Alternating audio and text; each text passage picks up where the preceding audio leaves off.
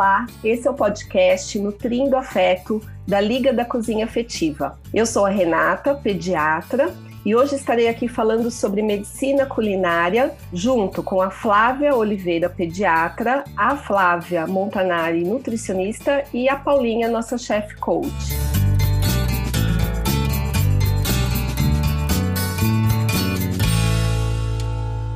É um prazer imenso fazer um podcast sobre medicina culinária para vocês, trazendo esse universo que invadiu a minha vida há cerca de 15 anos.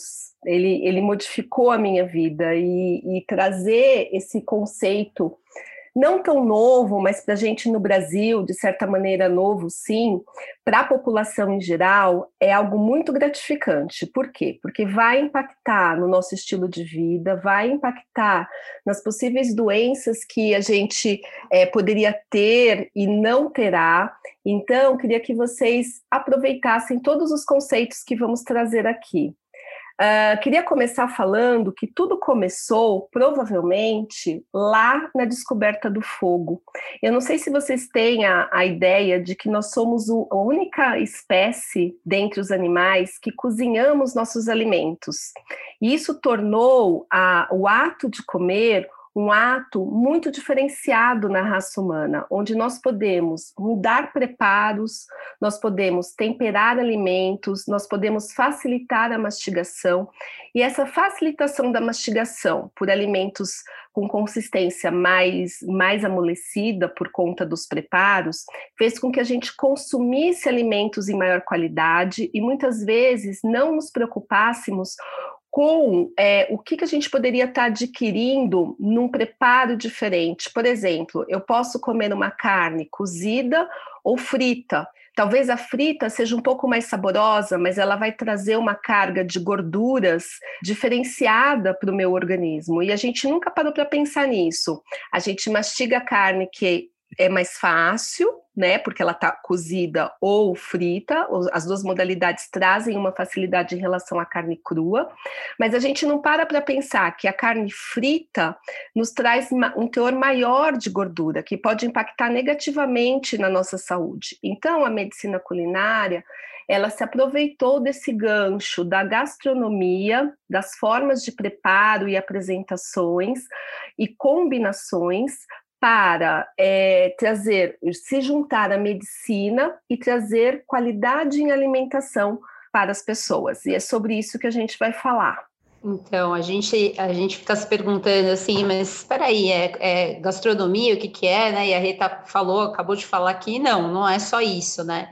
É você elevar o alimento no seu maior potencial, no potencial que ele tem maior de te oferecer benefício. A questão toda é que, como médico, eu falo para vocês que é muito deficitária a nossa formação nisso, né?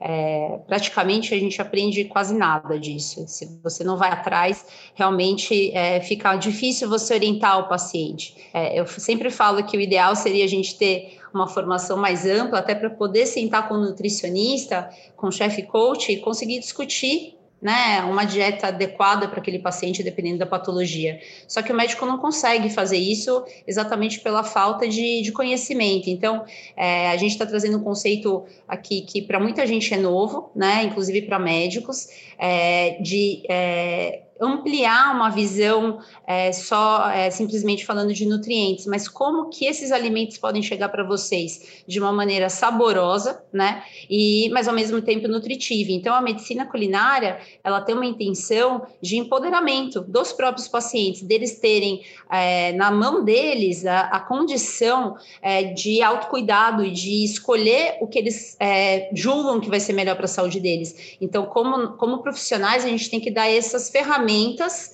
para que os pacientes consigam fazer as suas decisões e não ficarem engessados em, é, em orientações fechadas, né? Que muitas nutricionistas às vezes têm essa postura de uma coisa muito fechada, sem ter aquela escutativa que a gente sempre fala aqui na liga, de ouvir o paciente, ouvir os gostos dele, o que que, o que, que faz ele feliz, né? Que vai ser até o próximo do podcast, né? Mas falar sobre o que, que a comida traz para ele. Então, a medicina culinária ela vai muito além dos dos nutrientes, ela, ela vai é, na questão do preparo, como a Rê falou, e na verdade é, é empoderamento dos pacientes. É isso mesmo. Eu, como chef coach, né, eu gosto sempre de deixar super claro para as pessoas é, que não é a medicalização do alimento, né? Muito pelo contrário, a medicina culinária ela vem para ressignificar a nossa relação com os alimentos através da culinária, através da gastronomia.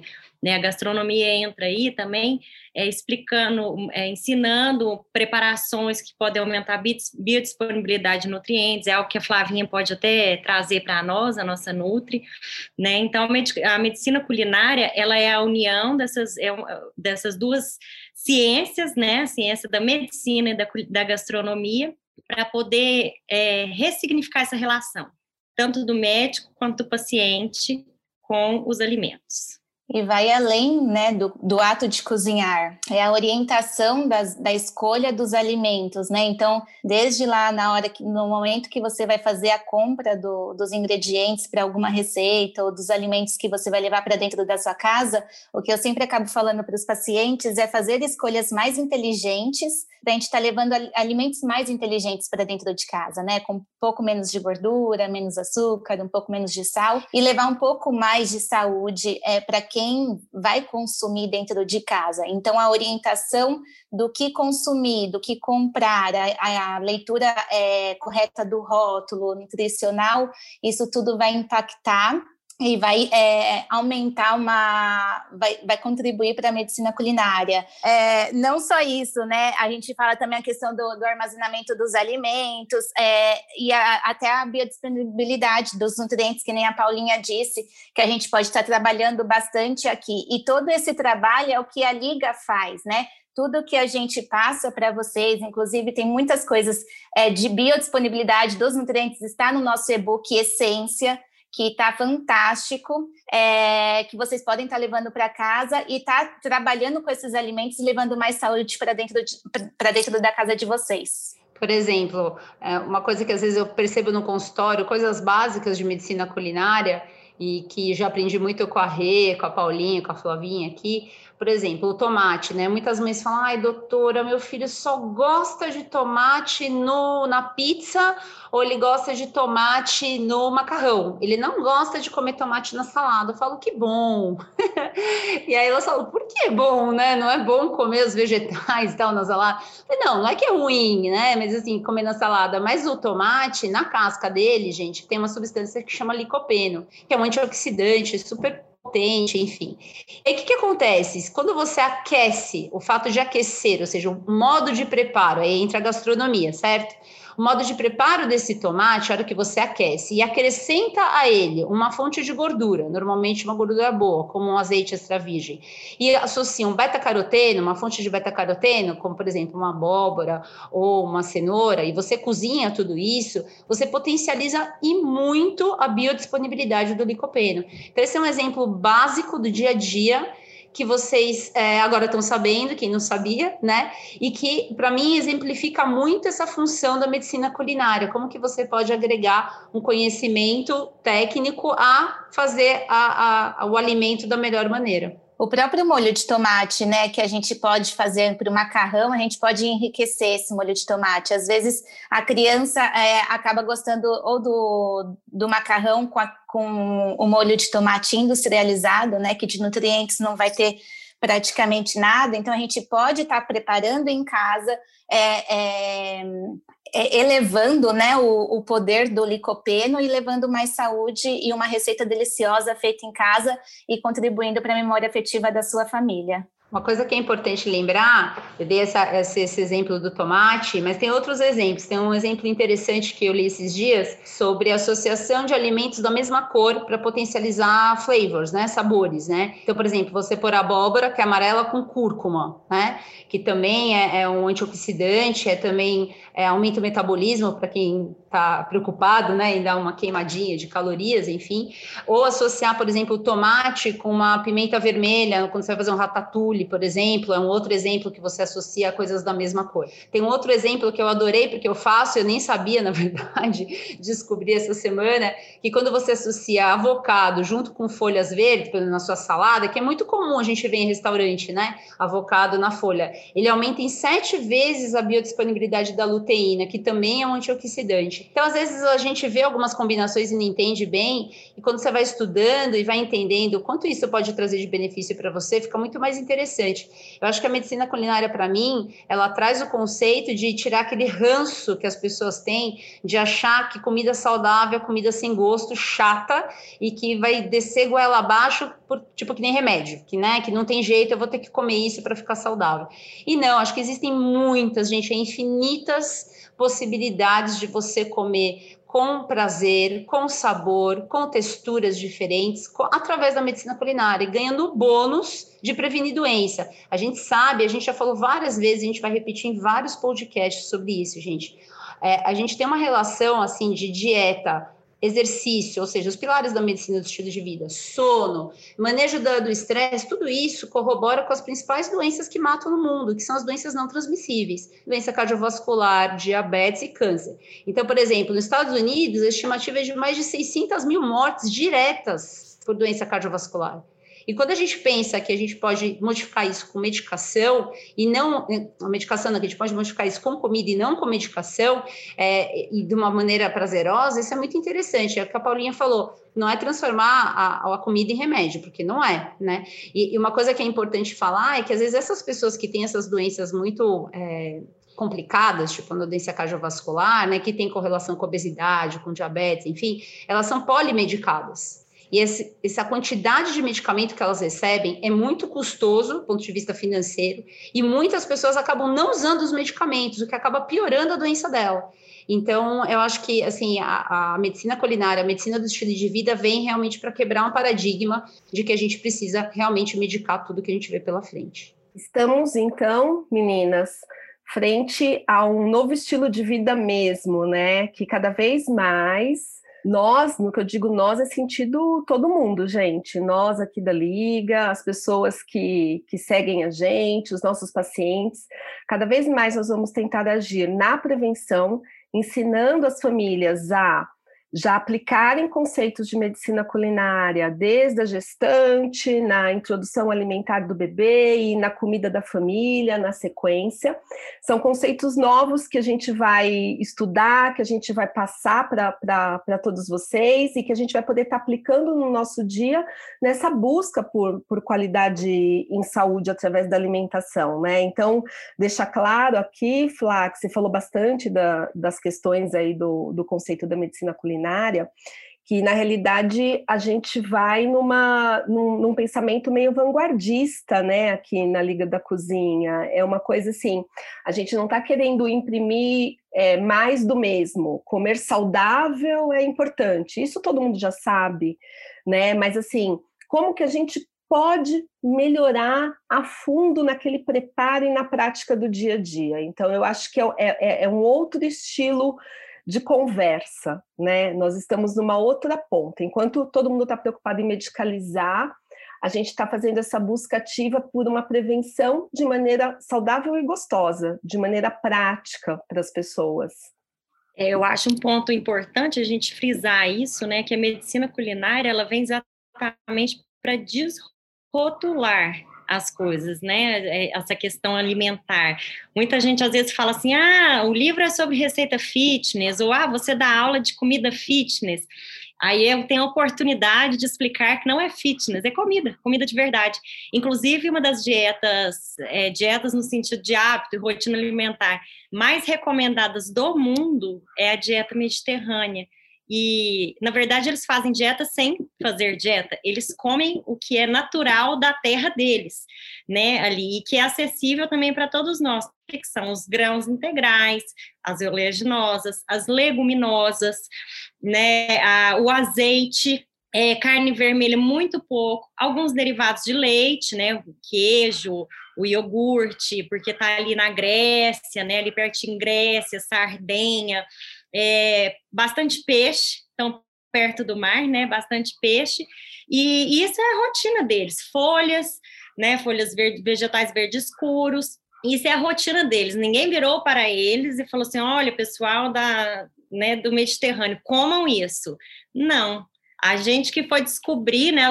A gente, assim, os pesquisadores foram descobrir que são pessoas extremamente longevas e saudáveis. O que é que eles comem? Comida. Não é uma dieta fitness com algum outro rótulo ou título, mas é comida. Né? E, inclusive, é altamente recomendada aí para quem tem algum problema do coração, né? Então, isso é, é bacana da, da medicina culinária, desrotular. Que nem quando a gente ouve, né, os americanos que às vezes acabam é, se restringindo com algumas coisas, mas incoerentemente comem muito ultraprocessado, e aí tem uma taxa de obesidade absurda, e aí você olha, por exemplo, os franceses, que comem, assim, croissant, manteiga, né? aquela coisa maravilhosa que eu adoro, e assim, eles são magros, né, no sentido, eles têm uma saúde melhor, e aí você fala, poxa, será que então eu preciso comer fitness, que nem a Paulinha falou, será que às vezes eu preciso colocar um adoçante, alguma coisa, será que não é melhor eu comer uma comida de verdade e numa quantidade adequada, é, com uma rotina, né? Não sair muito do, do, do, meu habitual, ser uma coisa eventual, pontual, comer alguma coisa um pouco fora do, do que a gente está acostumado. Acho que esse é o ponto, né? Tem um pouco que é o que a, a Rê sempre fala, né? De equilíbrio, e é isso que a gente busca aqui, trazer equilíbrio para vocês. O Flá, mas também a gente tem que pensar no conjunto da obra, né? Porque os franceses, isso é uma coisa da Europa. Eles comem é, coisas mais gordurosas, tem os doces, mas eles caminham demais então, cai naquela questão do estilo de vida mesmo. É, é um, alia a alimentação com é, atividade física, ou talvez com um equilíbrio também, porque a gente, quando viaja, chega no local e quer comer só croissant, porque é o típico de lá, mas às vezes eles não comem croissant todo dia dessa maneira. Talvez exista realmente esse equilíbrio aliado a uma população que caminha bastante. Acho isso importante também. Bom, e a questão também é cultural, né, de hábitos. O europeu tem o hábito de cozinhar em casa. Eles têm muito esse hábito. Tem o hábito, sim, de frequentar os restaurantes e tal, mas isso de cozinhar em casa é algo muito natural, muito comum. E a gente acabou se americanizando um pouco, né, que o americano gosta muito do tudo pronto, do, do do fast food, né? Isso na Europa já não é tão realidade. Eu acho que aí entra também essa fato que a comida caseira ela tende a ser mais saudável. Né? E a gente tende a preocupar, quando a gente faz a comida em casa, a gente tende a preocupar mais com o que, que a gente vai pôr à mesa. Então vamos lá. A gente já aprendeu como cozinhar, né? É, alguns alimentos aí que a gente pode estar tá potencializando a biodisponibilidade mas a gente tem que também aprender como comer, né? Que é através do mindfulness. É, o mindfulness é uma técnica que a gente utiliza para tudo na vida, né? É, é, o, é o momento que a gente é, se faz presente para aquilo, é aqui e agora. E o mindful eating é, é, o, é, o, é, é, o prestar atenção, né? É a atenção plena na comida, é o, no, no, ato de comer. Então, por isso que eu sempre falo assim, que o momento da, da refeição é um momento sagrado. Então, a gente precisa sempre prestar atenção na comida, mastigar bem, dar intervalos entre uma garfada e outra, porque às vezes na, no piloto automático a gente acaba coloca uma, uma colherada de, de, de, comida na boca, a gente mal está mastigando, mal engoliu e já está com um montinho lá no, no garfo de novo para a gente comer. Infelizmente, isso a gente tem que levar já para as crianças desde pequenininho, para eles crescerem e saberem o, é, que o ato de comer é muito importante, não só para esse momento, né, de da atenção plena, mas também pela digestão do, dos nutrientes em 100%. Então, quando a gente fala assim, é, que o comer, é, até vou deixar um desafio para vocês, né? Peguem um chocolate, um chocolate que geralmente, às vezes, a gente utiliza o chocolate como um alimento de culpa, né? Por ele ser é, calórico, com bastante gordura, e às vezes a gente acaba comendo além, né? É, quando a, se a gente pega uma barra grande, acaba comendo uma barra grande. Por isso que eu sempre falo assim: pegue porções menores, e, na, e no momento que a gente for comer, pegue pedaços. Então, assim, pedaços pequenos sinta o cheiro, porque no Mindful Eating a gente é, trabalha todos os nossos sentidos, os sabores, os, os cheiros, a crocância no, no, momento que a gente vai é, mastigar.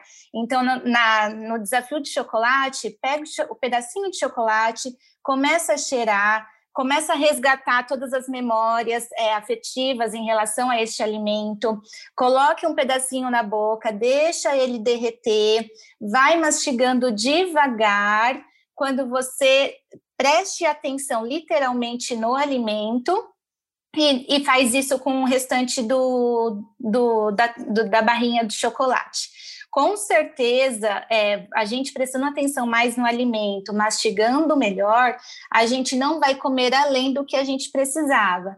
Então, é, a, o mindful eating não é a dieta, mas é o prestar atenção na comida e comer de uma forma mais tranquila. Bom, gente, vamos finalizando, né? Espero que vocês tenham absorvido, são muitas informações, a gente fica animada. Ainda vão ter muitos podcasts sobre medicina culinária, isso aqui é uma introdução.